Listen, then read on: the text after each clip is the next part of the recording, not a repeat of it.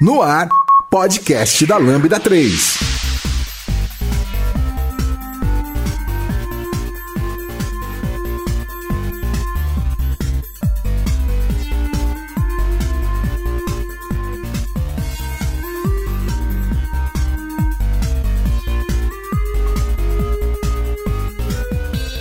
Oi, pessoal, eu sou o Vitor Hugo e esse é o podcast da Lambda 3 e hoje a gente vai falar sobre modelos de gestão e estratégia como a primeira parte de uma conversa sobre agilidade. É, aqui estão comigo o Lula e o Imbert. Não esqueça de dar cinco estrelas no iTunes para Lambda 3. A gente gosta, pode dar muitos likes. Se você tem alguma ideia sobre o podcast, que é um novo assunto, ou se você quer comentar sobre esse episódio, acesse o nosso blog ou escreve no Facebook, ou no, no SoundCloud ou no Spotify. É, e a gente está totalmente disponível aí para responder e é, falar sobre aquilo que você gosta.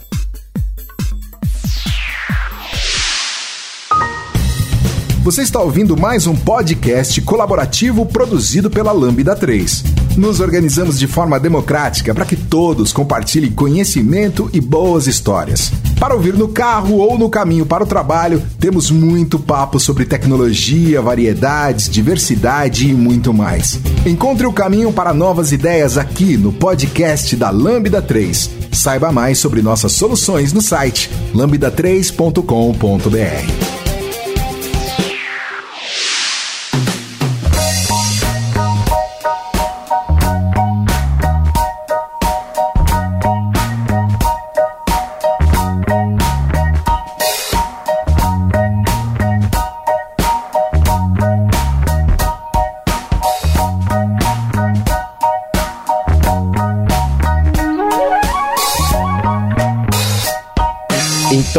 vamos lá. A intenção aqui da nossa conversa, e eu como host hoje pretendo mais ouvir do que falar, é a gente discutir um pouco sobre. A gente vinha falando sobre estratégia já há algum tempo, até publiquei um post falando sobre planejamento estratégico e como que isso interage de maneira ágil da Lambda. E aí eu convidei algumas pessoas que eu respeito para que a gente pudesse falar sobre modelos de gestão e estratégia, né, e de que maneira essas duas coisas se conectam. Então, quem gostaria de falar um pouco como que é o, o rapidamente o modelo de gestão do que você, da onde você trabalha e como isso se conecta com a estratégia da tua organização. É, acho que eu posso falar um pouco, né? Trabalho na K21. Antes de falar até, é, é, bom deixar claro que você não vai ser só host não, VH. Eu quero saber como funciona na Lambda também. Tenho curiosidade, vai ter que contar também. Vai contar sim. Vai contar. É, bom, eu trabalho na K21. Nosso modelo de gestão, ele é, é bem não tradicional. Inclusive, esse é um medo que a gente tem na K21, é de ser muito tradicional, assim. Então, qualquer ideia que você dê, que já lembre uma gravata, um terno, coisa desse tipo, a galera já fica meio, meio preocupada, falando, não, calma, calma, não, não tem muito a ver com o nosso DNA. Então, nosso modelo de, de, de gestão é um modelo de gestão horizontal, né? A gente não tem chefes, e é engraçado porque chefe vira uma piada dentro da K21. Você fala, ô, seu chefe, você já sabe que tá, tá zoando. Já Tem fica, alguma coisa errada. Fica um feedback ali que você tá tendo algum comportamento que tá despertando alguma coisa que alguém não gostou. E, e a base é auto-organização, autogestão. É, então o modelo de gestão da K21 é um modelo de autogestão. Qual que é o produto da K21? O que, que, ela, o que, que ela faz, o que, que ela vende? Boa, boa. E, e, e é interessante que tem muito a ver também com o modelo de gestão. Uh, K21, talvez alguém que esteja ouvindo seja até é, cliente K21, porque a gente faz, a gente fornece treinamento e, e consultoria é, para o mercado, é, focado em agilidade. Então, treinamento, talvez alguém que esteja ouvindo já tenha feito treinamento de Kanban com a gente, é, treinamento de Scrum, treinamento E- de Product Owner. E, e aí, vocês, quando você fala que é um modelo horizontal e descentralizado, significa o quê? Que a tua atuação ela é independente da atuação do restante das pessoas que estão atuando em outros clientes? Existe algum tipo de centralização quando a gente fala sobre é, vendas e tal? É, existe a, a essência da autogestão, acho que na essência mesmo é eu decido o que eu faço. Essa é a essência da autogestão. E, e isso já foge muito do, do- do tradicional, né? Em que alguém entra na empresa e, e é mandado por alguém para fazer alguma coisa. Dentro da K21, cada um escolhe o que vai fazer. é, cada um tem, tem autonomia para decidir o que vai fazer, mas é óbvio que a gente precisa de alguma organização para não virar o caos, para não sair cada um é, olhando só para o próprio rabo. Então, é, a hierarquia que existe não é uma hierarquia de cargos, não é uma hierarquia de pessoas, mas é uma hierarquia de informação. O que é uma hierarquia de informação? É, pessoas que estão é, trabalhando naquele contexto é, tomam conta daquelas informações. Não significa que as outras não tenham acesso. É, as outras têm acesso, mas quem toma conta são essas pessoas. Então, desde um, um, um cliente que está com um grupo de pessoas, até um assunto interno da K21 que é trazer mais gente para dentro da K21. Também está com um grupo de pessoas e esse grupo de pessoas é quem manda nesse assunto. E não é porque eles estão num cargo é, X ou Y, mas é porque eles se propuseram a tomar conta desse assunto. E diz uma coisa para mim, quando a empresa decide sobre um novo produto, uma nova. Até para a gente olhar para essa questão de estratégia.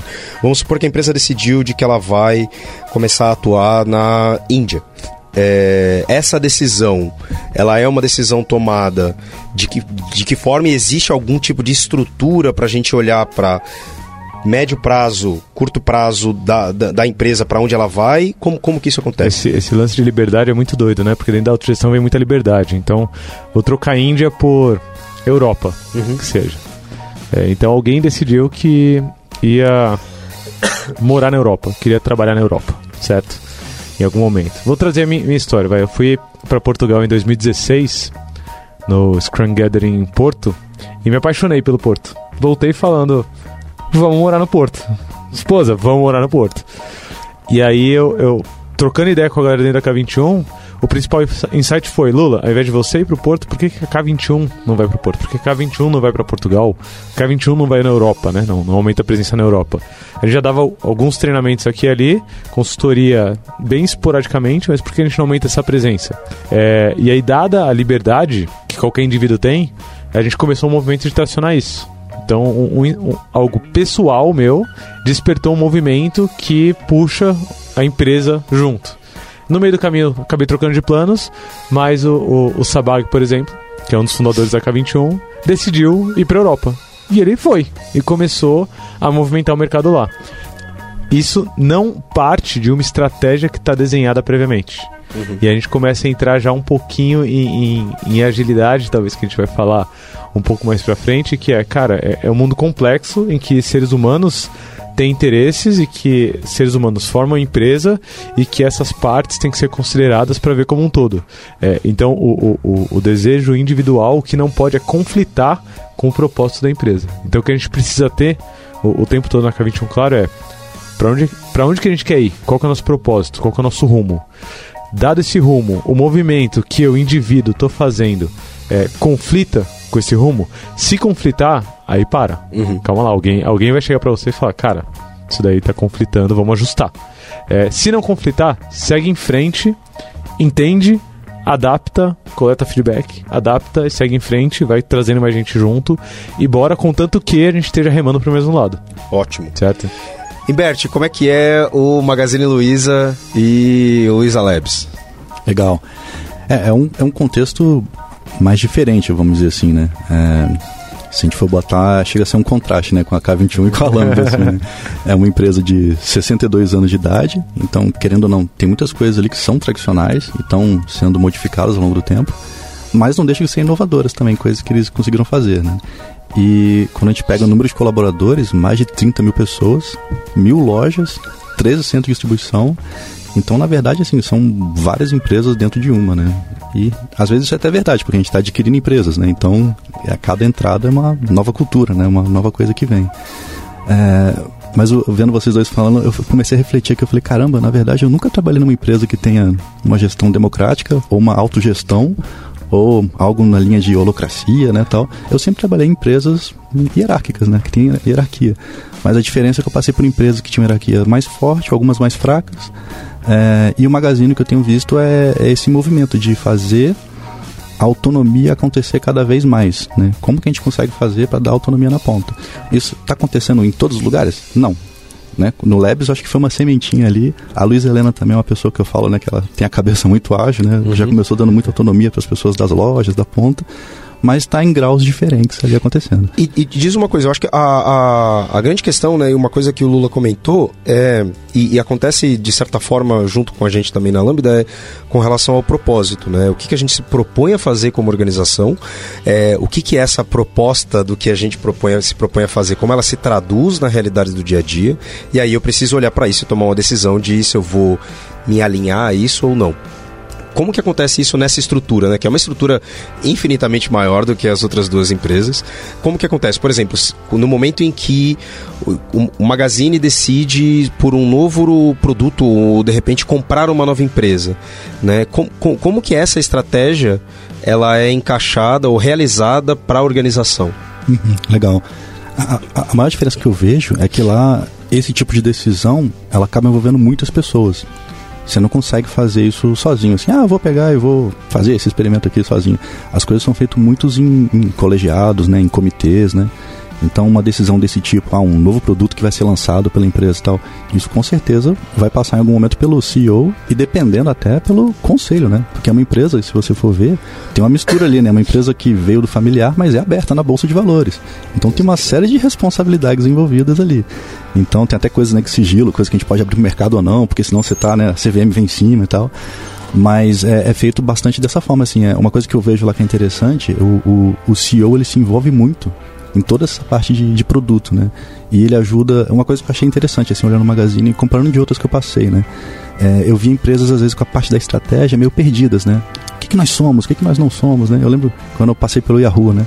Ficava uma discussão grande até de identidade, né? Somos uma empresa de ads, né? De propaganda ou somos uma empresa de tecnologia? Aí ficava aquela coisa, tal, ninguém respondia exatamente tal.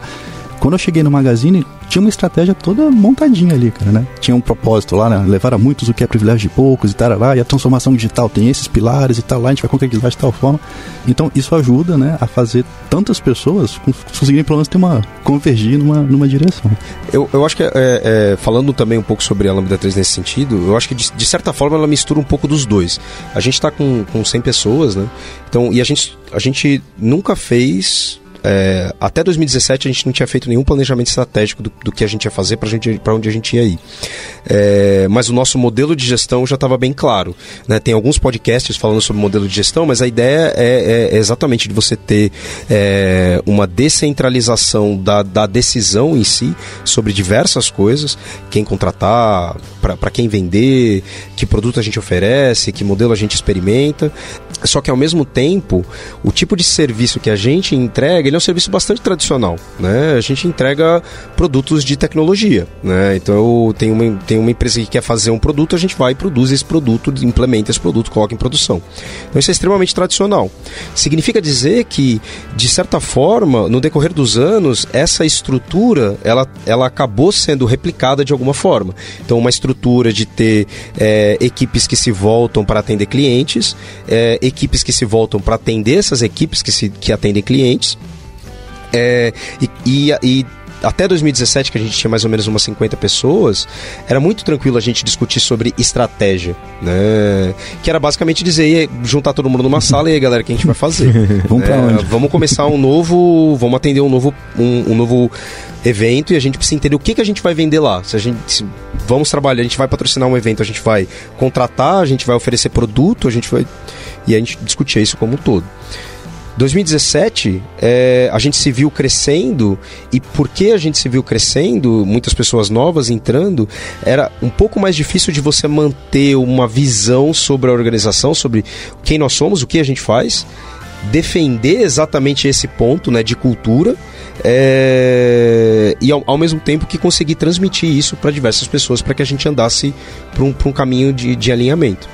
Então a gente fez um trabalho desse, né, de, de alinhamento em si com relação a quem somos, mais para deixar registrado e aí eu não ter mais a dúvida de, de do tipo, ah, mas a gente pode, faz sentido a gente vender, sei lá, body shop? Faz sentido a gente começar a atender esse tipo de cliente? É, e aí a verdade é que a gente, é, naquele momento que, que a gente olhou para isso, falou: não, esse tipo de coisa não faz sentido porque vai contra quem a gente é. Tá bom, então, então como a gente alinha todo mundo? Né? Então, são, são três anos num exercício de estratégia para ajudar a fazer esse alinhamento acontecer e também pra, pelo fato de que a gente está crescendo. Né? Mas assim, no começo, a primeira decisão com relação à estratégia, o que a gente quer, para onde a gente quer ir, essa decisão foi tomada pelos sócios fundadores. Do tipo, ah, por exemplo, vamos comprar uma empresa. Né? Essa decisão, para nós, ela passa primeiro por endividamento. Endividamento é uma decisão que depende de quem vai ser mais afetado por endividamento. Agora, quando a gente fala sobre contratação, cliente, que time eu atendo, como que eu formo esse time, essa decisão não passa por endividamento, né? Então eu não, preciso nem saber dessa decisão. E aí, anualmente, o que a gente faz é rever essa visão como um todo e ir atrás de discutir sobre como que os times conseguem atender a, a, a objetivos em si, quais são os objetivos que os times extraem para si, para atender os objetivos de organização. E essa discussão é, é, é, meio que de empresa, né? E qual que é o nível de liberdade dentro da Lambda? É, é ah, assim, como, como que esse modelo de gestão se encaixa com estratégia? É, como que a gestão é, que a Lambda tem democrática, né? O Imbert bem colocou aqui, como que se encaixa com, com essa, essa estratégia que vocês começaram a explicitar em 2017? Por exemplo, uma decisão de consolidar um modelo de gestão comercial né, que decide o que, que a gente vende, quais são as ofertas, quem a gente contrata ou não contrata. Isso, apesar de, disso ser um direcionamento, né, como a gente vai executar isso, foi decidido na hora pelo próprio time. Então, uma discussão que a gente fez um, no, no ano passado, por exemplo, foi a seguinte: o time entendia de que muito, ele passava muito tempo resolvendo questões que são questões internas. E se eu tenho uma, uma um objetivo de crescimento para a organização, é, o time entendeu que, para alcançar esse objetivo, eu tenho que resolver esse problema primeiro. E aí, como é que você resolve esse problema? Aí o time, o time foi atrás de decidir: eu resolvo isso com mais gente, eu resolvo isso com mais ferramenta, eu resolvo isso como? Vamos medir, vamos criar uma hipótese e vamos depois de alguns meses e nem entender, se essa hipótese validou ou não.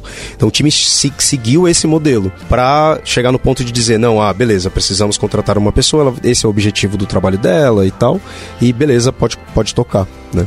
Então, e aí, por exemplo, eu como sponsor é, é, na organização. Meu papel é facilitar para que muitos desses, desses objetivos, que são objetivos que a gente chama de resultado, que a gente tem isso hoje, é, estão acontecendo dentro dos times. Então eu sou mais um sponsor, facilitador, do que necessariamente a pessoa que vai cobrar no final do dia se está com o indicador correto ou não.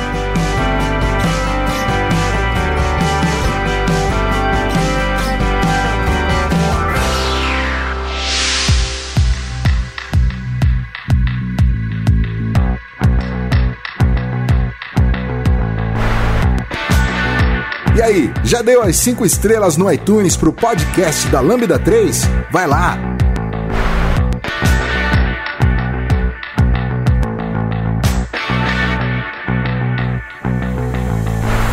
Aí eu fiquei uma dúvida, né? Porque a gente falou sobre modelo de gestão. Uma dúvida que eu fico. É, o Humberto comentou que se, por exemplo, o Magazine decide comprar alguém, essa decisão passa por um board.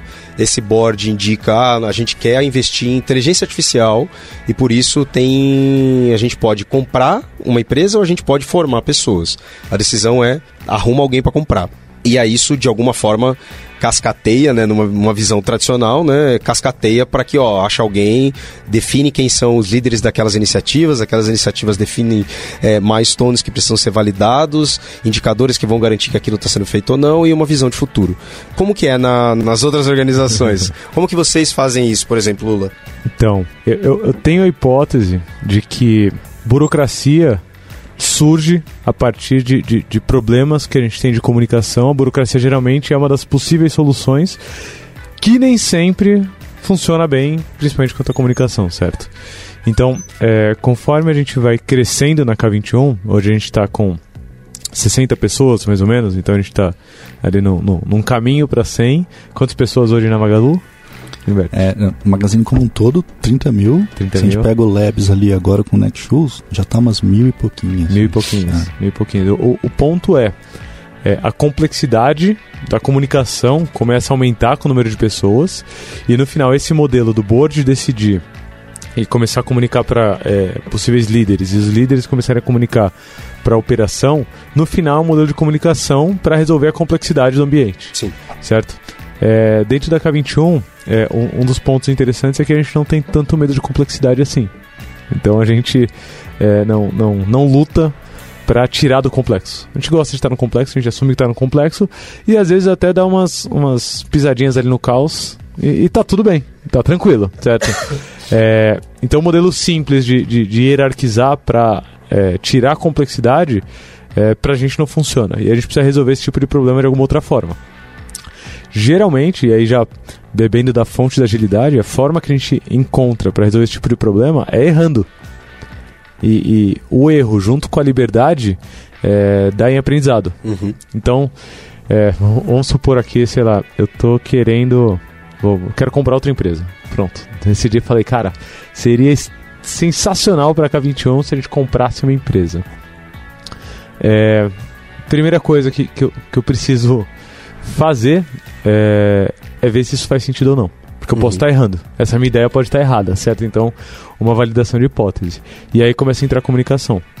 Comunicação através do que? Se eu tiver alguma, alguma estrutura explícita que me ajude a tomar essa decisão, eu procuro porque já é um atalho muito grande. Então, pô, eu já tenho, sei lá, um grupo que está dedicado, algumas pessoas estão dedicadas a olhar mercado e estratégia de mercado. Beleza, é ali que eu vou é, processar essa minha hipótese. Se eu não tiver uma estrutura explícita, isso significa que ninguém teve esse problema ainda. Tá. Se ninguém teve esse problema ainda, opa, eu sou o primeiro. Se eu sou o primeiro, eu vou tentar resolver isso de alguma forma. Então eu vou procurar a pessoa que eu acho que tem conhecimento de mercado, a pessoa que eu acho que tem visão, e pedir feedback. Falar, cara, eu tô com esse plano doido aqui, ó. Se a gente comprasse tal empresa, o que, que você acha? Faz sentido ou não? Se achar que faz sentido, opa, já tem mais um na brincadeira. Certo? Já tem alguém aqui junto. Pô, beleza. Quais, quais caminhos será que a gente deveria tomar para isso? E a gente começa a tomar esses caminhos qual é o ponto central? É, é coletar feedback para saber se a gente ainda está remando para o mesmo lado. Se a gente está disposto a comprar esse risco ou não. Porque eu não tenho um board para me dar o aval ou não.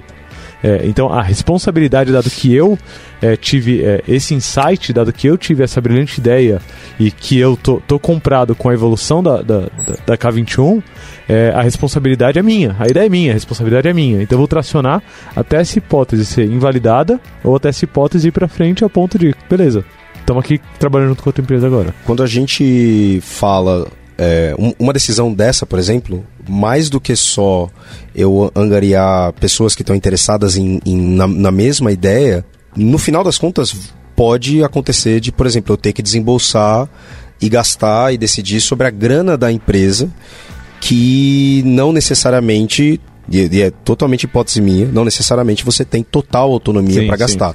Né? Certeza. É... E aí, quando, quando, quando, chega nessa situação, né? Porque eu, eu, eu, eu realmente. E aí é uma coisa que a gente, até mesmo aqui dentro, está tentando descobrir como fazer, né? Que é de que maneira que eu faço com que aquelas decisões que são, que são decisões que impactam de maneira diferente e, e em algumas pessoas essa decis, esse, o impacto dessa decisão é muito maior é, como é que eu faço para que a autonomia toque nisso de uma forma que não seja hierárquica? Então Sim. não é assim, ah, eu tenho que pedir é, pro Sabá a grana que vai sair do bolso dele também é, para tomar essa decisão. Sim, o, o, a base são os acordos que a gente tem, né? Então, se já existir algum acordo sobre é, quem decide sobre uma verba tão alta para uma, uma movimentação dessa, é, eu uso esse acordo como base. Então eu vou ver o que está o que tá no acordo, o que está acordado, e provavelmente dentro do acordo vai ter, sei lá, uma, uma meia dúzia de pessoas que deliberam sobre isso,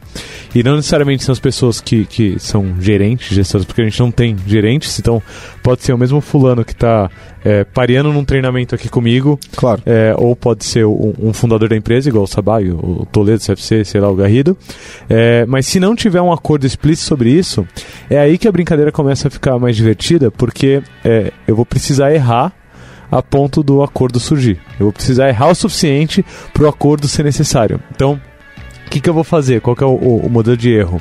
É, geralmente é, é, eu procurar quem eu acho é, então, dentro da, da, nebulosidade, né? Tipo, pô, não, não, aprendi ainda o suficiente sobre isso. Eu vou procurar quem eu acho baseado na visão que eu tenho míope sobre o sistema. E, e aí, facilmente você vai recorrer a um fundador que é quem tem uma visão financeira maior, certo? Claro. O fundador, e aí o fundador que eu digo é quem estava lá desde o começo né, da empresa. É essa pessoa que estava desde o começo lá na empresa, ela já tem a, a, um comportamento de não querer ser o, o, o gerentizão que vai falar sim, vai lá em frente ou não, não vai lá em frente e para. Então, aí entra um pouco de cultura, né? Então, essa pessoa geralmente ela vai dar o feedback dela, falar o que ela acha. Mas não existe acordo dizendo que ela é, é quem toma o risco ou não, certo? Em algum momento, eu vou pisar no pé de alguém. Assim, pô, consegui, ok. O fulano me falou que, pô, era uma boa ideia. O Cicrano me falou que era uma boa ideia. Se eu estiver levando essa ideia pra frente e alguém se doer, e alguém que tem, tem a pele no jogo, né? Alguém que tem que fazer aporte de dinheiro, Isso. alguém que, Aí é, que é, tá ali com o nome no contrato social, né? Se, se alguém se sentir doído, esse alguém vai levantar a mão. A hora que esse alguém levantou a mão, tá na hora da gente deixar o acordo explícito. Beleza, ele levantou a mão, eu tava indo em frente porque a cerca não tava visível, esbarrei na cerca elétrica aqui que tava invisível. Beleza, ok, qual é o acordo sobre isso? A partir desse momento que o acordo tá explícito, beleza, o próximo que tiver que percorrer esse caminho já sabe mais ou menos quais são os caminhos. É óbvio que tem coisa que vai ficar nebulosa, ele vai dar uns passos a mais e vai tomar choque também, e daí vai surgir um novo acordo ou adaptar o acordo anterior e por aí vai. Então, é, essa que é a ideia, mas é, é, é meio foda falar isso porque é, envolve muito erro e aprendizado, né? Então, que é a base da agilidade, é assumir que, cara, não sei. Tipo, a, a, a resposta base para qualquer uma pergunta sua provavelmente seria: não, não sei. sei eu vou descobrir se eu precisar. A gente tem, tem várias, várias é, experiências em que esse tipo de coisa aconteceu. Do tipo, será que a gente consegue fazer um tipo de integração com o cliente que seja assim ou assado? Não sei, vamos tentar. É Normalmente, quando é a primeira vez que alguma coisa desse tipo acontece, aquelas pessoas que estão há mais tempo tocando aquele domínio de negócio, então vamos falar, por exemplo, comercial ou operações. Operações para nós é um time, um time de duas pessoas, mas é um time que olha muito para de que maneira que a nossa relação com os nossos clientes atua. Então, são pessoas que estão há muito tempo ajudando a gente no relacionamento com os clientes. Então, ele fala assim, cara, isso aí pode dar problema com quem eu contrato, pode dar problema com a entrega que eu vou fazer, pode dar um problema no, pagamento, pode dar. Um... São pessoas que têm esse conhecimento de, de, de, longa data. Mas normalmente, quando é a primeira vez, essas pessoas são, são, estão muito mais dispostas a definir quais são as restrições que eu estabeleço para que esse negócio aconteça. Então é muito mais algo do tipo, tá, você quer testar esse negócio? Então não fala, não fala que é um produto, primeiro de tudo. É isso. É um teste. Que é o caso, por exemplo, a gente, a gente apanhou muito de ter pessoas sozinhas trabalhando no projeto para cliente. Ah, mas acontece? Não necessariamente, porque a gente não vende isso. Mas tem casos em que acontece? Tem. Não, mas então, ó, se é esse caso que acontece, então você precisa garantir isso, isso e isso. Tá clara. E aí a, a, discussão passa a ser outra, né? Deixa ser de, ah, meu, mas eu não consigo fazer, então passa a ser muito mais do tipo, ó, é, cliente, para essa situação a gente vai resolver isso desse problema. É, quando a gente toca em outras questões, por exemplo, questões de endividamento são como eu comentei, né, que são, é bem difícil, né? Então, ah, preciso desembolsar, sei lá, 200 mil reais para agora para pagar uma conta. Pera, não, calma. é, vamos com calma que talvez esse traz um compromisso e um risco muito grande que é importante é que alguém que vai ser impactado diretamente por isso e aí, e aí o papel, por exemplo, do financeiro nesse sentido, ele é muito de levantar exatamente essa bandeira. De, hum. peraí, gente, isso afeta a organização muito mais do que somente uma decisão de limite de gasto e tal. É muito mais do que só isso, né? É engraçado, VH, que, que acho que as empresas criam muita burocracia com medo do que as pessoas podem fazer, uhum. certo? E, e, o efeito, dando liberdade dentro da K21, o efeito que a gente vê é exatamente o contrário. É muito mais fácil as pessoas não fazerem nada por medo é, de, de, de, se de mexer pro lugar errado, de dar merda, do que sair fazendo e, cara, vai dar merda mesmo. Então, por exemplo, que você falou sobre é, desembolsar muito dinheiro ou comprar muito risco. É, tiveram tem dois episódios interessantes dentro da K21, que é, é a mudança de, de, de, escritório lá no Rio de Janeiro, que é onde fica o nosso escritório. A mudança de escritório foi o primeiro movimento que envolveu um, um gasto grande. A gente decidiu ter uma sala de treinamento dentro do nosso próprio escritório, para não precisar ficar indo para hotel, em todo o treinamento e tal. Isso envolve reforma da sala de treinamento e tudo mais e tal. Mas naquele momento a gente ainda estava é, pequeno o suficiente para isso não precisar passar por tanta gente e tudo mais e tal. Agora, em, a, a, aqui em São Paulo, é, a gente cogita, por exemplo, ter um escritório. Porque ou a gente tem cliente ou a gente está em casa. É, trabalhando de casa ou trabalhando dentro do cliente. E aí, essa história tá, tá, tá aí, tá no ar aí faz tempo. Pô, vamos ter um escritório aqui em São Paulo? Vamos, vamos lá. E aí, quem, quem puxa? Pô, fulano ficou de ver, e fica, e fica. Ou seja, ninguém quer, quer, quer comprar o risco de cara, ninguém vai comprar o risco de cara porque sabe que vai ter que errar primeiro, e depois, e se você bota muito, muito, muito risco, é, você não vai querer ser o primeiro a errar com tanto risco no jogo. Não, e, e, tem a outra questão, né? Que se você está envolvido com outras ações, você de repente se distanciar das suas ações que são, sei lá, as primárias, para tocar essas iniciativas dentro da, dentro da nossa estrutura também, assim, né? É, você, sempre, você sempre vai questionar, né? Do tipo, cara, realmente será que eu preciso fazer isso? Né? Acontece muito disso aqui. E muitas vezes a discussão é muito sobre, tá, é, tem coisas que dependem de você, da sua decisão, do seu, do seu incentivo, da sua força de vontade de tocar, mas tem responsabilidades de outras pessoas que de repente você pode simplesmente parear. Então a gente fez, tem, tem um exercício assim aqui, que é, é existe uma, uma verba da empresa, para que como a gente vive, vive no escritório da empresa, existe uma verba da empresa que as pessoas decidem o que, que elas vão gastar. Pode ser comprar uma mesa de ping-pong, pode ser botar o churrasco, pode ser fazer uma festa, pode ser comprar cerveja para todo mundo e tal o grupo decide o que comprar, mas quem compra? Tem, tem uma pessoa é, que, que é responsável pela né, governança do escritório, bem-estar do escritório, que o papel dela é executar essa, essa ação. Mas não é ela que decide tudo que tem que comprar, isso tudo é participado por diversas pessoas.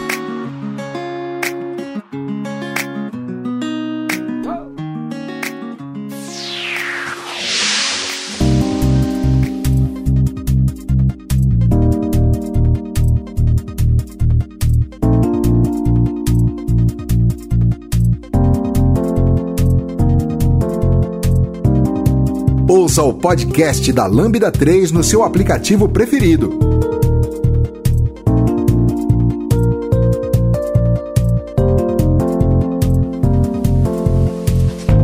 Eu tô interessado de ouvir do Imbert aqui tem backlog do, da estratégia lá do, do, do Magazine? Como, como, como funciona isso? Como nasce, né? Como é, nasce, tem o, como tem flui. O, como tem o Kanban lá, o, o, upstream Kanban da decisão do board com, com é, direção? A, a, a Luiz Helena movimenta post-it, queremos saber. Polêmica, ela movimenta ou não?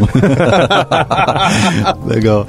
É, eu acho que eu posso trazer duas perspectivas aqui, né? É, um pouco de como que era esse backlog de estratégia do Spotify, que foi uma passagem que eu tive lá, e como que está sendo no, no Magazine. Peraí, é... momento de tensão agora.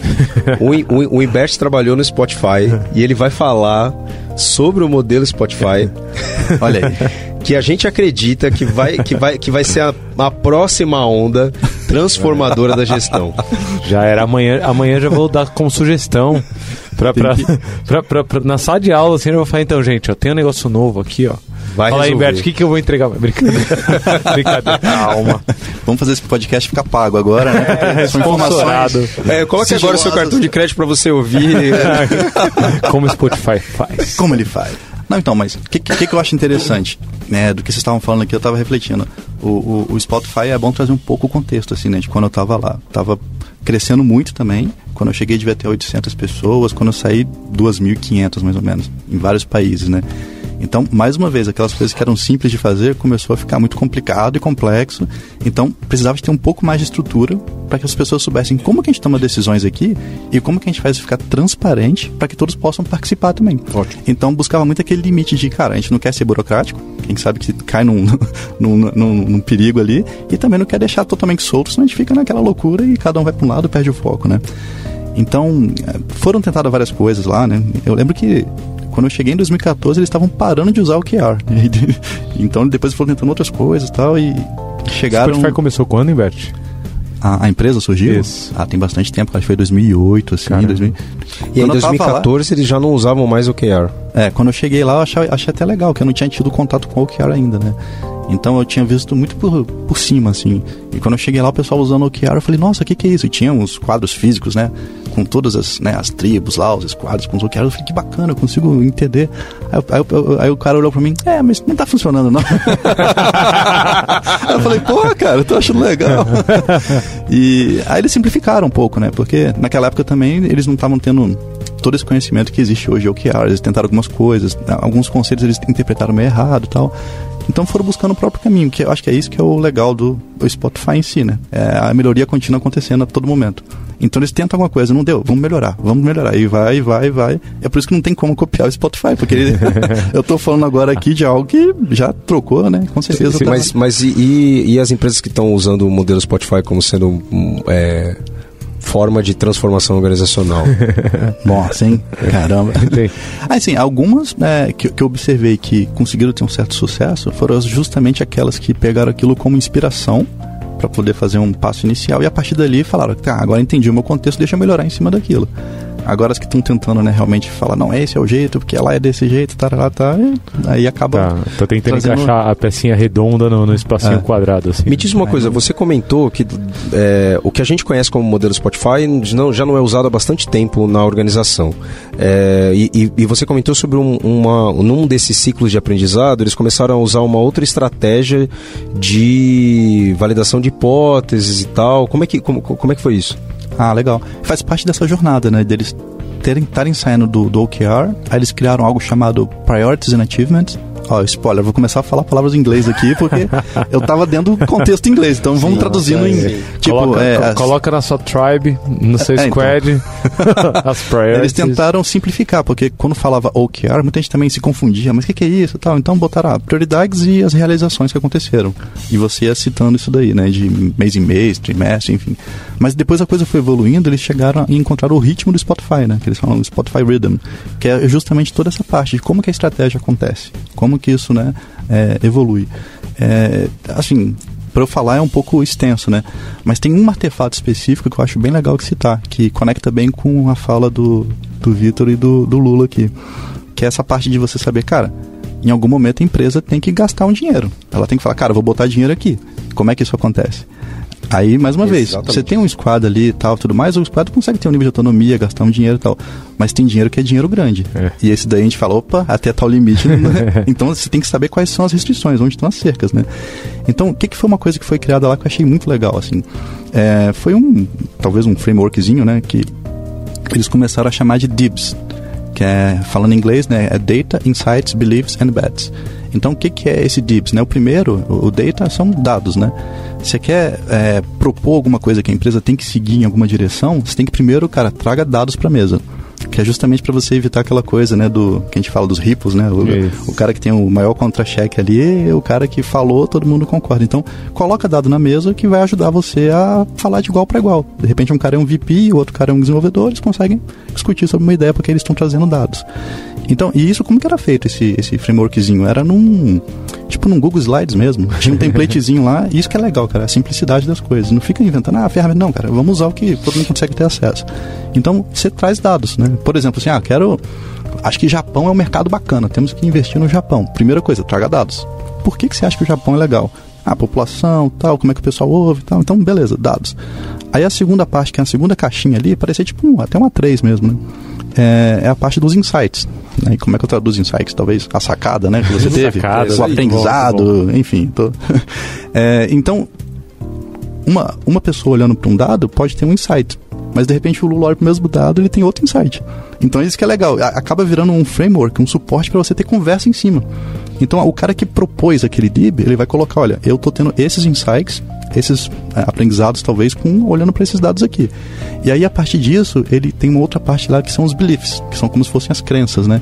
Então ele fala assim: "Ah, cara, se eu tive esse aprendizado baseado nesse dado, eu acredito nisso aqui". É como se fosse uma hipótese que ele criou em volta daquele daquele contexto que ele viu, né? E aí, baseado nisso, ele vai pro último quadrinho, que é o bet. O bet é o que? Aposta. É uma linguagem meio que realmente de falar, cara, agora eu acho que a gente tem que botar dinheiro nessa coisa concreta. É nessa iniciativa, é nesse projeto, é nessa coisa. Então, você vê que ele ficou muito mais consistente, né? Porque teve um caminho de, de, de, de partir.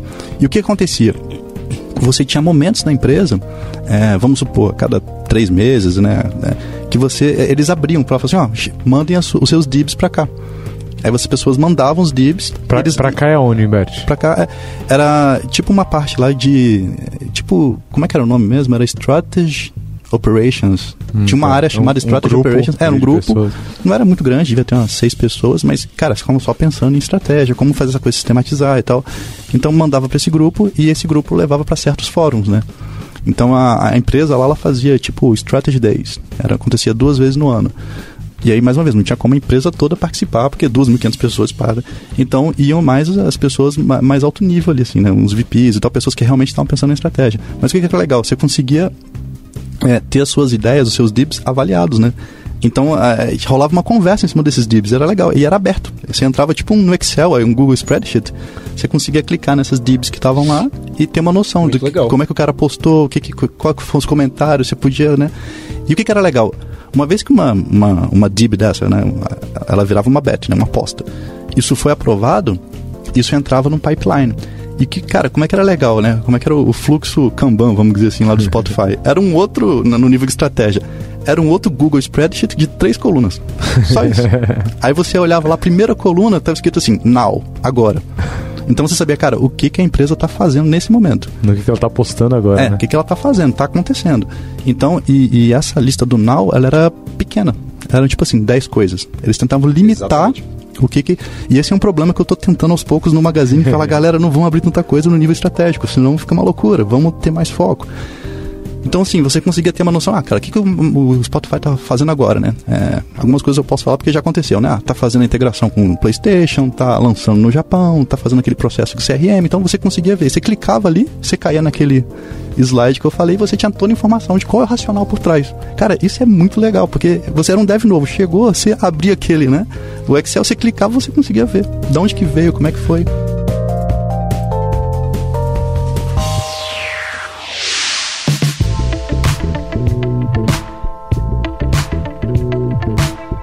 Escreva pra gente podcast@lambda3.com.br.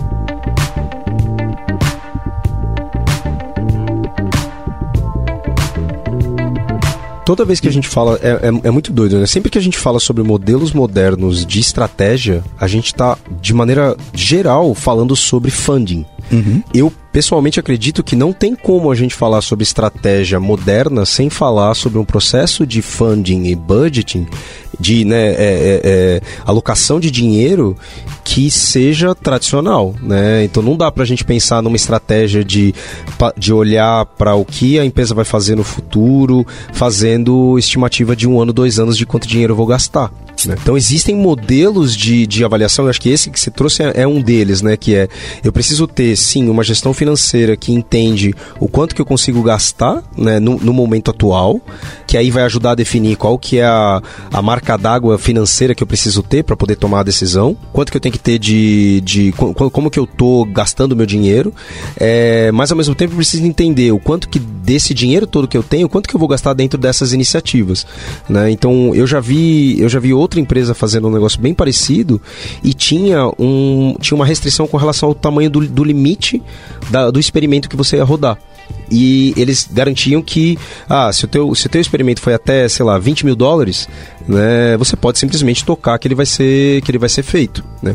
Só, e à medida que esse experimento ele é validado, essa, esse patamar aumenta.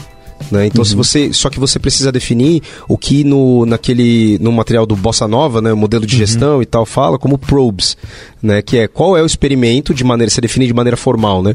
Qual é o experimento que você vai executar, quanto você vai gastar de dinheiro, por quanto tempo você vai executar, quais são os resultados esperados. Apresenta isso, defende o resultado depois do tempo que você testou, para que você possa ir para uma outra rodada de qual é a nova probe, né? Qual é o novo experimento que eu vou fazer é, para essa próxima etapa. E aí talvez você consegue ter um modelo de gestão financeira que está atrelado ao seu modelo de estratégia e experimentação. Porque senão a gente está refém daquela história de.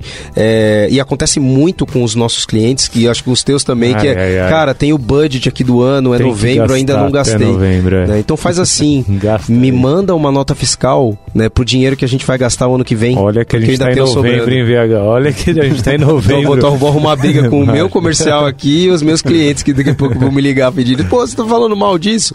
Mas eu acho que é, esse é o, é o reflexo de um modelo de é, estrutura financeira que não reflete uma realidade de, de complexidade Sim. de mercado. Né? Eu gostei muito do termo que, que o Humberto usou de aposta, né? Você falou do, do Dips. Uhum. É aposta. É, quando a gente vai falar de, de, de Kanban, é, eu acho que uma das, uma das sacadas mais legais do método Kanban é o que eles chamam de, de scale free. Que, é, que significa, demorei muito tempo pra entender. Esses americanos usam esse termo scale free. Eu falei, como assim? É livre de escala, cara? Não faz sentido.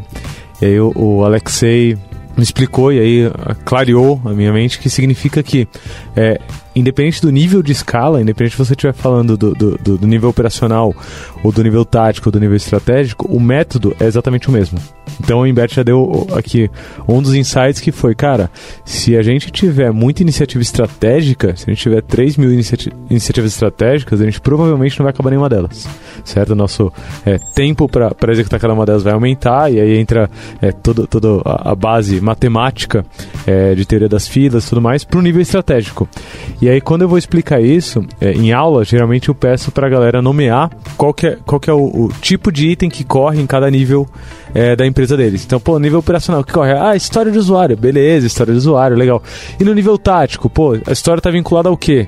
É, geralmente fala, pô, sei lá, épico ou alguma coisa assim e tal. E aí eu vou subindo, né? E aí, é, é, o que eu vejo, isso é engraçado. As empresas operam no modelo tradicional em que o, o a estratégia não é clara para quem está na base e para quem está no meio. A estratégia é clara para quem desenha a estratégia e só. É, e aí, quando eu chego no, no, último nível, geralmente se eu não tenho é, C-level na sala, se eu não tenho alguém, é, se eu só tenho média gestão para baixo, é, ninguém consegue nomear. O que o Imbert chamou aqui de aposta, ninguém consegue nomear. E aí eu estava tratando com um amigo, é, com o Ayrton, que ele trabalha para uma empresa que é espanhola, é uma empresa que trabalha com Bitcoin e tal, um negócio grande assim. E ele, é, na aula que ele tava, eu perguntei, pô, qual que é o nível máximo aqui de, de itens que fluem, né? Nas três colunas. Que ele só falou a primeira coluna, hein? Você não falou as outras duas. É, vai ficar pro próximo podcast. só pra, pra, não copiarem, pra não copiarem. É, quando eu falei que, que, tipo de item que corre é, no, no nível estratégico da sua empresa, ele falou, a gente chama de aposta. E eu falei, sensacional, porque você começa a unir é, a, a, estratégia de mercado com o funding também, né? Com, com o quanto você está disposto Exatamente. a arriscar ali na hora. E aí você começa a conseguir limitar, é, talvez pelo tamanho da aposta. Que é o que eu falei. É, apostar numa mudança de escritório envolve um valor X. Apostar na aquisição de uma nova empresa envolve valor Y. Apostar na mudança de país, é, apostar, é, não sei, em, em, comprar um notebook é, é, uma aposta muito menor. Então, que nível é, cada um dentro da empresa pode apostar? É, e no final, isso é gestão estratégica, só que sem usar toda a complexidade e burocracia que o mercado tradicional usa e que dá uns efeitos colaterais tensos. Como esse que a gente falou, né? Exatamente. Que... Fatura aí e depois a gente vê entrega. Quando eu penso, é, dando um exemplo disso dentro da nossa realidade, é, apesar de que a gente, a gente não tem um modelo de estrutura que seja organizado, eu posso dizer assim. A gente tem. A gente está aprendendo de como. vem aprendendo nos últimos três anos de como organizar uma, um, um trabalho estratégico. Então, na, no primeiro momento, a gente precisava se entender. Né, do tipo quem somos, por que, que a gente está aqui, o que, que a gente tem que fazer se a gente quiser alcançar alguns objetivos. É, e eu me lembro exatamente dessa discussão que a gente teve, que foi quando a gente olhou para os objetivos que a gente tinha para a organização, objetivos de resultado que poderiam ser, sei lá, é, ser reconhecido no mercado como sendo uma, uma grande empresa em tal assunto. É, quando a gente olha para quais capacidades eu tenho que construir, para nós essa é a conversa, né? Dado um objetivo, quais capacidades que eu tenho que construir para alcançar aquele objetivo? Cara, eu me lembro da gente quebrar o pau por dois dias e chegar, sei lá, 30, 40 possibilidades de capacidades que eu tenho que construir como empresa, né? E aí o interessante disso, a gente fez esse trabalho com o Parzianello da primeira vez, depois eu facilitei, eu fui o facilitador das outras. É que o, o, papo foi: tudo bem que você pode fazer 30 coisas, agora você tem três votos. Prioriza. Limitou. É, e, e, isso, e, e, e, eu levei isso quando a gente fez o último agora. É, é muito interessante como isso toca e isso muda a maneira como as pessoas enxergam estratégia. Que é a seguinte: claro que a gente pode fazer tudo, né? Claro que eu posso, desde comprar uma empresa, montar um produto, abrir um escritório em outro país, é, investir uma grana em, em em uma outra área.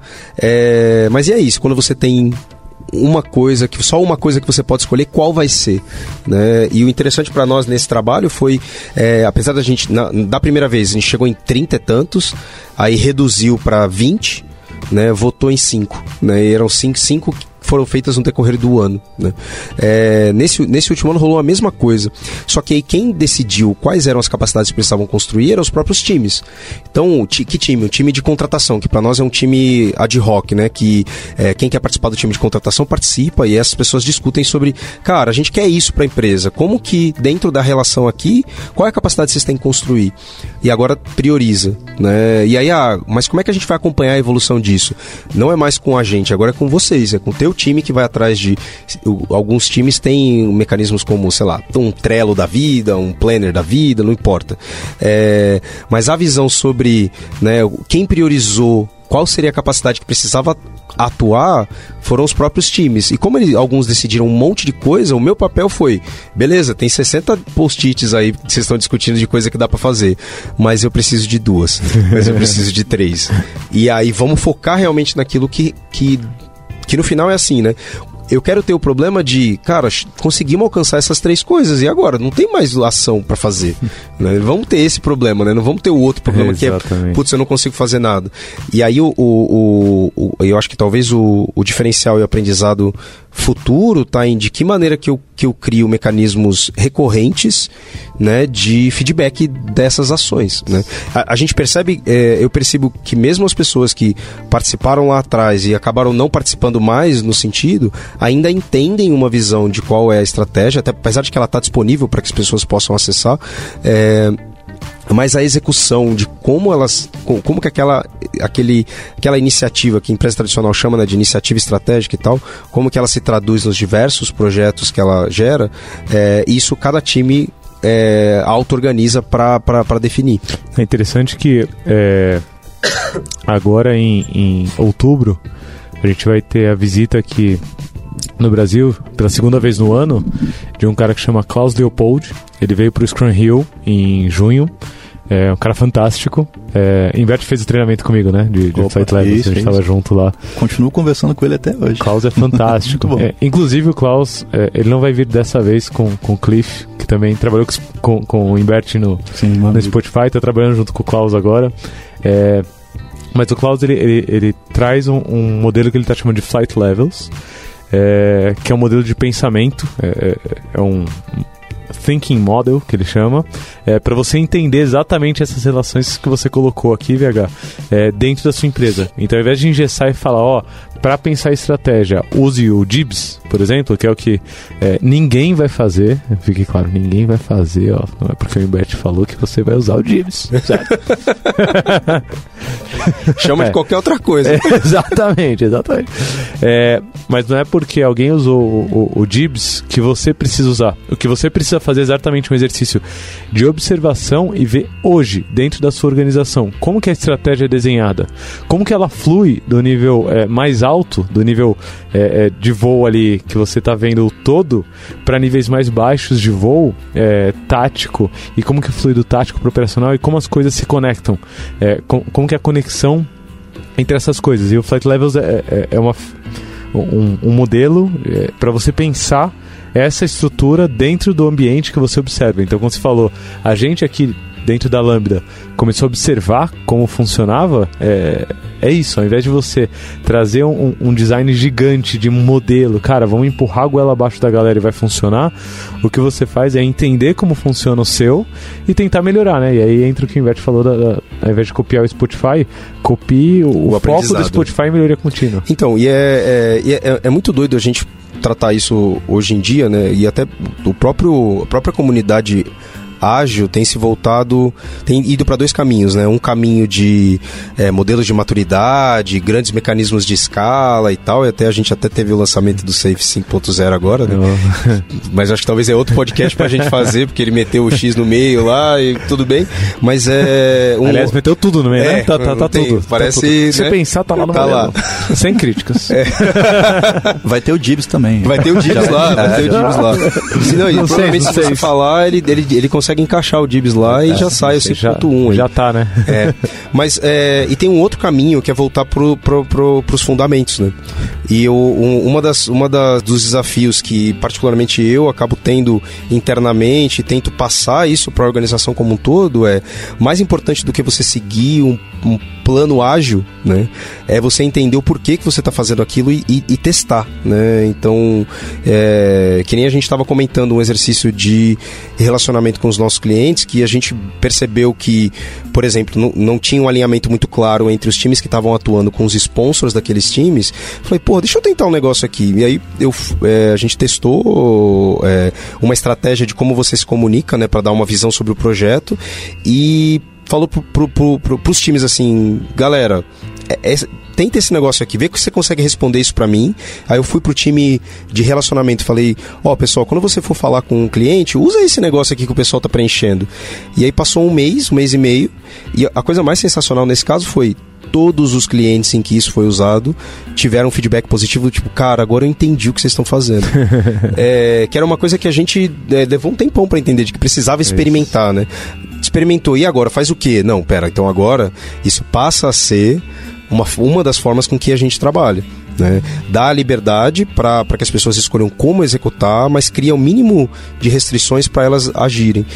E a gente está tentando fazer isso também de maneira estratégica. A primeira vez que a gente fez planejamento estratégico, a gente fez só os sócios. Por quê? Porque era o primeiro, a gente falou, cara, antes, para a gente resolver esse problema, deixa a gente se encontrar primeiro, inclusive na época esse foi um, um, um alinhamento do, da própria visão dos fundadores. É, e aí na próxima vez, não, agora traz todo mundo. Agora vamos deixar a visão de alguma forma é, é, pré-definida, vamos coletar o feedback sobre essa visão e vamos entender como as pessoas se entendem, se enxergam dentro dessa visão. Ah, mas e acompanhar? Cara, não quero resolver esse problema agora. vou resolver esse problema depois. Deixa ainda, cada time. Ainda nem criamos, né? Que acompanhar Deixa cada time decidir como que vai acompanhar isso e se ele vai chegar, e se ele vai ficar e tal. É... E aí, quando eu penso no desafio de estratégia né, e modelo de gestão para nós, é muito ligado a como que eu construo um modelo de experimentação e aprendizado em todos os aspectos da organização. Quando eu penso no que eu estou focado agora como Lambda 3, é um pouco nisso. Trazer essa é, é, rotina, essa, esse mindset, para falar a palavra bonita da gestão de hoje, mas é, é, é, trazer essa vibe de. está com alguma ideia? Cara, testa. Primeiro escreve o que você vai testar e, e, o que você espera alcançar e testa.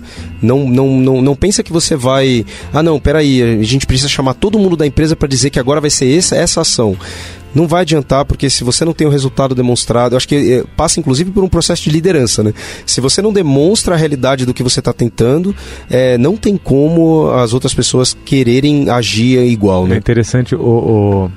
Tava discutindo hoje com um dos amigos que fez o treinamento do, do Flight Levels, né? Uma das coisas que, o, que, que o Klaus traz no final, é, que a gente traz no final é, é tem os pioneiros, e acho que é isso. Quem, quem for abrir a porteira, cara, vai ter que experimentar. Se você for pioneiro e não tiver uma cabeça de experimentação, é, você não vai ser pioneiro. Você não vai conseguir. Não, não, hoje em dia no mercado não dá pra já começar grande pra caramba. É. É, e aí depois vem o pessoalzinho que ele chama de settlers, que é quem vai é, construindo de fato né, a cidade. Né, não, não a cidade, mas os primeiros muros, uhum. as primeiras coisas. Ah, isso é o Wordley Maps, né? Isso, ah, exatamente. E depois é vem o, o, os Town Planners, uhum. que é quem vai transformar a, aqueles puxadinhos ali que subiram em uma cidade de fato, né? Se a gente não tiver essa visão, a experimentação ela cai. Dentro da K21 hoje, por exemplo, uma das coisas que está em experimentação, pioneiros puxaram e agora os settlers estão, os pedreiros estão colocando ali os primeiros tijolos, é da gente usar o QR dentro da própria K21, a gente está experimentando e, e, errando e aprendendo, errando e aprendendo, errando e aprendendo, para conseguir tracionar de uma forma visível o, o nível estratégico, hum. porque em algum momento isso começou a doer em alguém. Sim. E isso tem muito a ver com sobrevivência, né, no final. E aí puxando até um pouco, talvez, de, de darwinismo, assim, o, quando a gente fala de estratégia, o que a gente está falando é quem vai sobreviver. Qual que é, a, a, qual que é o nosso plano para sobreviver é, no curto, médio e longo prazo. Estratégia no final é isso. E, e como que a gente consegue comunicar isso para todo mundo remar no mesmo sentido. Você está falando aqui, eu lembrei de uma coisa é, que conecta com o que o Vitor falou também. O trabalho que um time faz, né, no menor nível ali, pode chamar time de squad também, né? Ele não vai fazer só coisa que está relacionada à estratégia da empresa, né? Exatamente. Que no caso, que, o que eu estava falando lá em cima dos DIBs é, é a estratégia da empresa. A gente chamava até de company bets. Ah, só para também finalizar, a coluna era now, next e later. só pra já o spoiler. Entregou, entregou. É now, next, later. Mas assim, o, o seu time ali, é, ele tinha, pensando como se fosse um balde, ele tinha a parte de baixo ali que era, cara, o baseline, manter a luz acesa, né? Puta, tá, tá chegando bug, eu tenho que sustentar esse produto, né? Tem que fazer a coisa acontecer. É, tem aquela parte também que você está lidando com as bets da empresa, porque meu time existe porque ele tem uma missão, porque se não está conectado com nada da estratégia, talvez, para que, que eu vou existir então? Então seria dissolvido, então isso faz ele existir. Mas tem essa parte do meio que é justamente essa parte de você lidar com é, aprendizados, inovações, melhorias. Então ele consegue ali, é, querendo ou não, é um dinheiro que está sendo investido. E ele está fazendo coisas acontecer. Por que eu citei isso? É, porque isso se conecta lá na estratégia da empresa também. É, de que forma? É, uma essa que eu citei, né, que, que, é essa de você conseguir preencher os DIBs para poder fazer uma iniciativa sua, né, porque chega uma hora você como um time você fala, cara, preciso de mais braço aqui para esse negócio, não consigo fazer sozinho, tem que ter alguém aportando para criar um time novo, tal. Outra coisa que a empresa faz também era criar eventos para que essas coisas pudessem emergir. Então, um, um, evento que acontecia né, na época duas vezes no ano era o, o Hack Week. Isso era muito legal, porque tipo assim, era uma semana que parava todo mundo e parava todo mundo mesmo, assim, né? Até o cara do marketing, né? O cara. Todo mundo parava para poder falar, cara, é a semana dos hacks. Então, essa semana você era meio praticamente proibido de trabalhar, entendeu? Se você trabalhasse, a pessoa até falar, pô, cara, mas você não tá usando essa, é, esse é tipo, tempo, tipo, né? É, tá, tá, vendo essa estratégia aqui? Então ignora essa semana. E, é, e... Era exatamente isso. Então, ali era o momento de se conectar as coisas, né?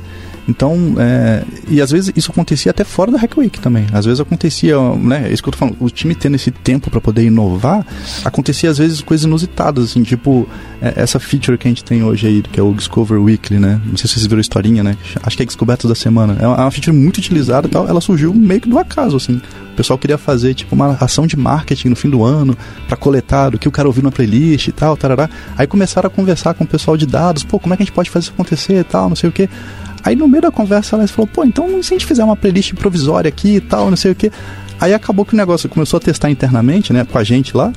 E a gente começou a gostar pra caramba. Caramba, cara, essa playlist aqui deu um caldo legal. Me sugeriu um monte de coisa que não dava, tal, que não jamais iria ouvir por conta própria e tal. Aí começou a evoluir, evoluir. E eu lembro que o Daniel Eck, que era o CEO na época, ele falava assim: ah, mas essa feature não é boa, não sei o que. Ele não, não curtiu assim, né? Então, é isso que é legal de pensar. Se as coisas depender só do CEO, ele vai errar pra caramba. É o né? IPO, né? O...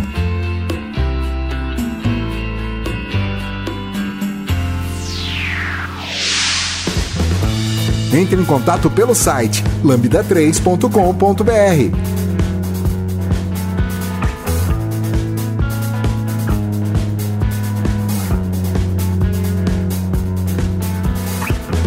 existe uma. Culturalmente, né? Talvez na, na, na Suécia seja diferente, né? culturalmente... eu sempre falo isso zoando, na Suécia. É, não, mas o cara tá Agora morando sério, lá, né, cara? mas é. Aqui a gente. Existe uma premissa de que na tua atuação como CEO você saiba mais uhum. da organização do que qualquer pessoa. Sim. Existe uma premissa de que é, você tenha todas as respostas.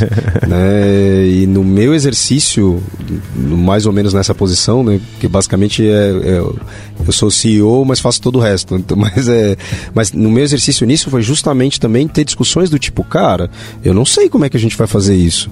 Né? O que, que vocês acham? Você acha que isso é um absurdo? É, por que, que você acha que isso é um absurdo? E como é que vocês acham que a gente consegue fazer isso? Eu não sei, a gente vai aprender junto. Que é uma diferença cultural muito grande, né? E que a gente. E, e às vezes você passa por. Você passa até uma sensação de fragilidade, para algumas pessoas é isso. Né? No meu entendimento é parte da, da, do, do meu papel né, como liderança dentro da organização não é dar as respostas, né? Ajudar a encontrar os caminhos, né? Então, meu, é, vamos aí. Tá certo isso? Não sei, mas vamos testar, vamos ver, vamos tentar esse, essa nova estratégia de venda, esse novo produto, essa nova empresa, esse novo modelo de trabalho, vamos ver no que dá. É. Putz, deu tudo errado. Tudo bem, vamos qual é a próxima tentativa então? Para que lado a gente vai? Né? E tentar ajudar a chegar nesse ponto. Magazine Luiza tem o backlog estratégico, executam agilidade na hora de definir a execução estratégica? Não, next later. é, não tá no não next later. mas daria para fazer também. Não, mas lá tem a estratégia, isso é bacana lá. A estratégia é muito, mas muito clara, assim, né? É, a empresa, assim, passou por vários momentos, né? É, eu não estava lá ainda, né? Mas sempre que eu ouço as histórias, assim, sempre foi uma, uma empresa muito intuitiva, né? Muito emocional, muito de sentir as coisas e testar e fazer acontecer. Mas não, não era muito estruturada, entendeu? Então não tem muito processo tal. Então até por pensar, a empresa é um negócio orgânico tal. Mas, cara, isso também gerava alguns efeitos colaterais, que era, por exemplo, a falta de foco, né? Às vezes, cada um meio que fazendo a coisa para um lado ali e tal.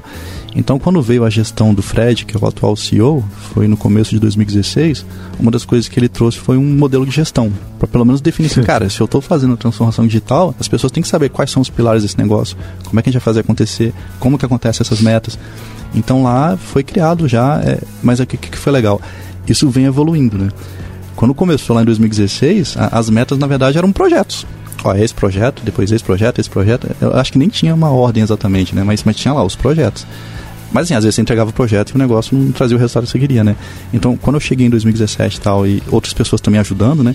A gente conseguiu propor bastante, falar, cara, a gente tem que ter, na verdade, métricas de impacto, né?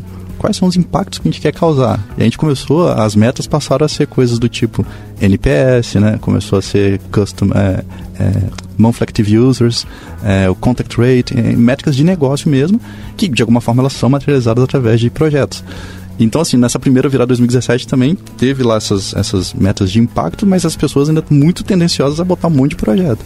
Aí em 2018 já melhorou um pouquinho, mas ainda continua sendo essa, uh, essa transição, vou dizer assim. Mas é muito claro, a gente tem um sisteminha lá que a gente abre, a gente consegue ver, você tem o seu painel, você sabe exatamente um onde... Sisteminha para isso. É, é um sisteminha e as pessoas têm acesso. E no começo era até mais fechado, assim, ah, você vê só o seu, tal, enchi muito saco, não, cara, tem que abrir, tem que abrir, tem que abrir. até que eles foram abrindo um pouco. Começaram, isso que é legal do Labs, né? é um laboratório de tecnologia e cultura algumas coisas que a empresa acha meio arriscado. Pô, não sei, tô com medo e tal. Vai no Labs e faz. Vai no Labs e faz. Aí daqui a pouco o pessoal vê os benefícios. Ah, também quero. Aí vai e faz no restante. Legal, então, é vanguarda, né? O movimento é, vanguarda. acaba abrindo. Por exemplo, isso que você falou do Flight Levels, né? Dentro do Labs ali, a gente já tem uma, uma ferramenta que a gente utiliza, né? Que é o Swift Kanban, tem os Flight Levels. A gente tem exatamente lá em cima, assim, quais são os Key Results que estão atingindo, como que eles estão no nível programa, né? se conectando através de, dos épicos ali e tudo mais, e cada time com seu board ali no nível tático, você consegue ver quais são as histórias que estão saindo e tal, e é, você consegue ver onde todo mundo ali se conecta, e tira métricas em cima. O que, que eu estou querendo fazer? Eu estou fazendo experimentos para tentar expandir isso para a empresa. Porque hoje a empresa, olhando o Magazine, é, eles não têm muito essa visão de fluxo, né? Hum. Ah, onde exatamente está o gargalo? Ah, essa iniciativa está travada aqui. Tará. Eles olham... É, tipo assim, antes eu olhava mais para o projeto mais tradicional. Foi para esse movimento de olhar para indicadores que, puta, já é do caramba, já deu um grande foco para a empresa, está dando resultado, né? A ação está crescendo. Mas um próximo passo que eu vejo que seria muito legal é a gente começar a olhar para o fluxo. Entender assim, cara, a gente tem que abrir tudo ao mesmo tempo. Que eu acho que quando a gente tem uma empresa com muita gente, a gente tem que falar mais sobre quando que a gente vai abrir essa iniciativa. Sim do que sair abrindo tudo ao mesmo tempo. A analogia que eu dou lá às vezes, assim, cara, parece que a gente está numa corrida de cavalos. Né? Alguém dá um tiro, pá, e abre tudo, ah, sai todo mundo correndo. Então, aí você tem vários efeitos colaterais que é do tipo, ah, agora como é que eu resolvo dependências? Agora não sei o que. Então, na verdade, é como é que você evita essa dependência, né? Se a gente tivesse pensado antes assim, primeiro vamos abrir esse, depois o segundo, o terceiro. Por isso que eu citei aquele esquema do Now, Next, Later, que isso ajuda a trazer um foco gigantesco. Interessante. Porque a gente sabe exatamente, cara, é só nesses aqui, cara. É esses 10 que a gente está fazendo agora. Pois. O Next são aqueles assim, que já estão bem maduros. Se a gente quiser, a gente consegue abrir qualquer momento, mas não abrimos porque a gente sabe que se abrir vai ser pior, vai comprometer nossa capacidade e tudo mais e tal. E o later, a gente chamava até de mountain bets, né? Uma coisa meio que montanha. Tipo, eram ideias ainda meio rudimentares, né? Coisas que não estavam muito. Até o DIB não estava tão fechado uhum. ainda. E a cada seis semanas, esse grupo né, do Strategy Operation se reunia com alguns executivos para poder repriorizar também. Via tudo que estava no Next ali, o que, que faz sentido, o que, que não faz tal. E uma coisa que pegou muito no Spotify, que foi um aprendizado que eu estou tentando puxar para cá também, é esse, assim, de cara, as coisas têm que ter uma ordem. Não tem jeito, tem que ter um ranking, assim. Porque se você está numa cultura que você estimula muito a colaboração, as pessoas não conseguem falar não. Então, então eu tô aqui codando, tá fazendo. Aí o cara chega, cara, tem como você me ajudar? Você, cara, como que você vai falar não, mano? O cara tá do seu lado, é seu amigo. Qual que é a minha você, base, Não, cara, né, vamos lá. Não. Aí você ajuda. Aí daqui a pouco vem outro. Você, ah, também tô ajudando. Aí vem outro no Slack. Aí você, pô, tô ajudando. E aí no final do dia, pô, e aí que as metas do, né, do seu squad ali. Essa, e, cara, então, não, as coisas começavam, né? Para de começar e começa a terminar. Quando a gente botou um ranking nas coisas, a coisa mudou igual mágica, assim, porque você sabia, cara, alguém vinha te pedir ajuda. Não, você era educado. Mas, cara, qual que é essa ajuda? Tá em qual do, do, do now ali que a gente tá trabalhando? Ah, é o número 8. Então, cara, eu tô trabalhando no 1, cara. Ou é um later, não. É isso daí é um later. Porra. É, então. Aí tá ficava, era, era um não mais educado. As pessoas. Aí o cara, até o cara que tava pedindo, às vezes ele nem pedia mais, porque ele sabia, puta, cara, eu tô no 8, eu sei que você tá no 1. Então, Até puta, oferecer ajuda pro um. É, exatamente. então isso trouxe um foco, né? Então, É, acho que são é. movimentos que a gente tem que passar. É interessante essa, essa história, Humberto, que você contou, porque esse cenário que eu trago da K21 não é necessariamente o cenário que a gente vive nos clientes, né? Muito, Ah, muito pelo legal. contrário, né? É, Muito pelo contrário. É, em cliente a gente chega e é exatamente tradicional, geralmente, né? Tradicional, mas querendo mudar, tem uma, uma fome para mudar. É, e aí, é, Flight Levels ajuda muito a gente porque ele começa do que a gente está fazendo hoje. Então eu não, eu não chego com mudanças bruscas falando, ó, você vai usar tal coisa, você vai usar isso ou aquilo, o modelo vai ser esse, ou tem que mudar aqui, tem que mudar ali. É, eu tento, dado o cenário que está, entender como que funciona o movimento de estratégia, porque se a empresa, e a gente parte de um princípio interessante, se é, se é uma empresa contratando a K21, provavelmente não é uma empresa que, que, que não tem dinheiro. Então, cara, se vocês estão fazendo dinheiro, se vocês têm dinheiro, se vocês estão progredindo, é, o que está acontecendo aqui para isso funcionar hoje? E aí a gente começa a conectar as coisas. E, e pequenos insights já começam a gerar um, um efeito grande. Então, por exemplo, é, hoje mesmo eu tava, tava vindo de um cliente em que o, o, o operacional está começando a se desenhar dentro de algumas estratégias que são mais inovadoras é, ali e o operacional está começando a rolar, mas sem saber muito para onde estava indo. E aí, além de ajudar no operacional, o que a gente começou a fazer? Conectar é, um, um nível um pouco mais alto da coordenação entre eles e começar a conectar no nível estratégico também. Então hoje, hoje sei lá, hoje de manhã eu estava em uma reunião em que tinha um, um quadro gigante na parede e aí tinha, sei lá, desde o vice-presidente até o, QA, até o desenvolvedor assim, é, ali num salão. Basicamente foi meia hora da gente olhando pro quadro, eu basicamente facilitando e falando, ó, vamos começar aqui pelo mais importante que é o que já tá quase entregando, ou o que a gente acabou de entregar e vale a pena a gente frisar aqui pro, pro, pros outros aprenderem o que a gente fez, beleza. E aí, o que, que é isso daqui, galera? Pá, beleza, o que, que a gente tá quase acabando? O que, que a gente tá fazendo agora? Ah, beleza, tá fazendo agora? Beleza, então acabou a reunião porque eu não vou falar do, do, do, do que vem por aí e tudo mais, não vou especular. A gente vai falar do que tá acontecendo agora. E, e isso começa a gerar uma sinergia que começa a puxar também uma necessidade de conectar isso como estratégia. Com certeza. E aí Com começa certeza. a entrar um pouco mais de, de OKR, só que não porque, ah, porque fulano usa OKR, eu vou usar OKR. Não, é porque, cara, se eu tiver uma iniciativa aqui que tá mobilizando todos esses times que estão aqui, olhando essas dependências entre si, se eu não tiver uma visão de negócio mínima de para onde o, o barco gigante que o Titanic tá indo, é, eu vou me perder. Então, beleza, vamos deixar aqui explícito quais são os objetivos, como que a gente vai medir isso daqui, e aí começa a fazer a conexão entre esses níveis, e, e é mágico, porque é, você não precisa de uma complexidade gigante para isso, você não precisa É. trazer mais Então, complexidade. você sabe que a gente complexo. nem chama de OKR. Né? É, normalmente o- a gente define um objetivo de resultado e a gente diz como é que a gente vai medir esse objetivo de resultado. Tá aí, tá aí. É, e e, a- e no, no nosso caso, eu tinha até uma premissa: você não precisa nem saber se você consegue medir o que você quer medir. Porque não é, no, no primeiro momento é menos importante eu saber a métrica do indicador e mais importante me direcionar sobre aquilo que eu acho importante medir naquele momento. Então, como primeira, primeira rodada. né? Então, ah, eu não preciso medir, por exemplo, sei lá, qual que é a minha abrangência do mercado. Nem sei se dá para medir isso. Né? Mas vamos, vamos, vamos atrás de olhar o que, que é isso, né? Como, como que eu meço, por que, que eu meço, se eu meço, é, para justamente para começar a elevar a discussão para menos de do tipo, ah, eu acho que é assim e tal, mas é não, ó, mas lembra, quando a gente estava falando desse objetivo que, que a gente está atuando, a gente ia olhar para isso aqui, né? Então, como é que tá isso? Sei lá, turnover ou é, formação, né? Ou a quantidade de eventos que a gente participa, né? Ou quão, um evento é estratégico ou não, né? Porque não é só quantos eventos, quantos eventos estratégicos você participou. Então, mas fazer isso aí, tá de acordo com aquilo? Eu não preciso nem realmente apresentar o, o, o teu radiador de indicadores lá é, disponível para todo mundo. Num primeiro momento, só o fato da gente definir é, como que a gente pretendia medir um objetivo já muda a conversa. Né? E, e aí é onde está o maior para mim talvez seja onde está o maior trabalho, né? Que é porque se eu colocar uma coisa para medir que vai me gerar um comportamento ruim, eu vou afetar a empresa inteira, né? Então como que eu nomeio os indicadores de maneira correta e tal para re, realmente fazer isso. E aí esse no próximo ciclo que a gente vai ter dessa, dessa história de estratégia, a intenção é a gente, agora sim, talvez a gente esteja mais preparado para é, ter uma cadência, um ritmo e começar a olhar para os números realmente, de que maneira que eu, que eu meço e se eles estão sendo condizentes com aquilo que eu quero. É interessante você falou de, de uma conversa de mais alto nível.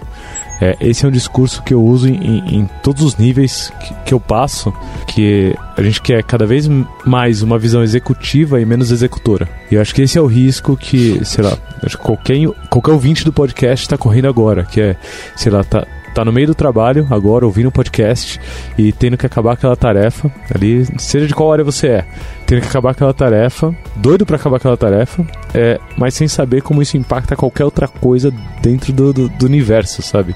Que seja o universo da sua empresa, ou que seja o universo da sua área, que seja o universo do seu time, seu que seja o seu, seu projeto. É, se você está fazendo alguma coisa que você não sabe como se encaixa no, no, no todo, alta chance de você estar tá fazendo alguma coisa que nem devia ser feito. E aí quando você começa a entrar em umas discussões muito focado em entregar essa coisa, sem olhar para as conexões do todo, é, você está simplesmente executando. A gente chama isso na, na, na K21, é, pejorativamente para doer, a gente chama de tarefeiro. É, então você está só pegando e, e tentando mover para feito, sem saber qual é o impacto disso, está sendo tarefeiro. E, e, eu prefiro um tarefeiro parado sem fazer nada do que um tarefeiro muito eficiente. um tarefeiro muito eficiente está basicamente colocando no ar ou entregando ou botando na mão do cliente um monte de coisa que o cliente odeia, que ele nem precisa porque não está conectado com o resto. É, a gente já aprendeu isso. Tem uma história, tem uma palestra que eu, que eu fiz uma vez com o Molezinho que a gente falava sobre isso, né? Dos desafios da agilidade.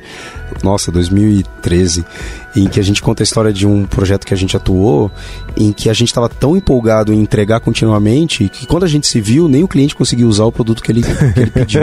né? que, a, que foi um aprendizado do tipo, cara, você tem que aprender a dizer não, você tem que aprender a olhar para o que você está fazendo e se questionar criticamente se aquilo está conectado com alguma estratégia. Né? E, e, é bem isso, né? Se não tá, se eu não consigo encaixar dentro de uma visão, por exemplo, de produto do porquê que eu estou fazendo aquilo, é, não tem por que eu atuar naquilo. Né? Eu acho que serve também para estratégia, né? para evitar que você está entregando um monte de coisa. Bom, estamos chegando ao final dessa primeira etapa. Ainda tem muita coisa para a gente falar na, numa próxima. Quero agradecer ao Lula Livre é, hoje para participar do podcast. Quero agradecer ao Lula Livre, tá ok? pra confundir, né, galera? É. E, e ao Imbert por estar aqui. Muito obrigado pela história de vocês. Muito obrigado por, por participarem do podcast. E é isso aí. Valeu. valeu. E valeu. agora a gente tem que ir pro bar, né? É, um dia especial. Olha só, ah, é verdade, hoje é aniversário é do Imbert. Ele topou vir participar do, do podcast. Então a gente vai ser obrigado a comemorar. Parabéns. Parabéns, parabéns. Muito bom, muito Valeu, bom. gente. Valeu. muito bom.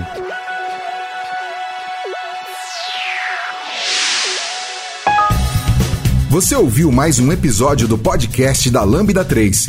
Indique para seus amigos esse podcast. Temos também um feed só com assuntos de tecnologia e outro que mistura tecnologia e assuntos diversos.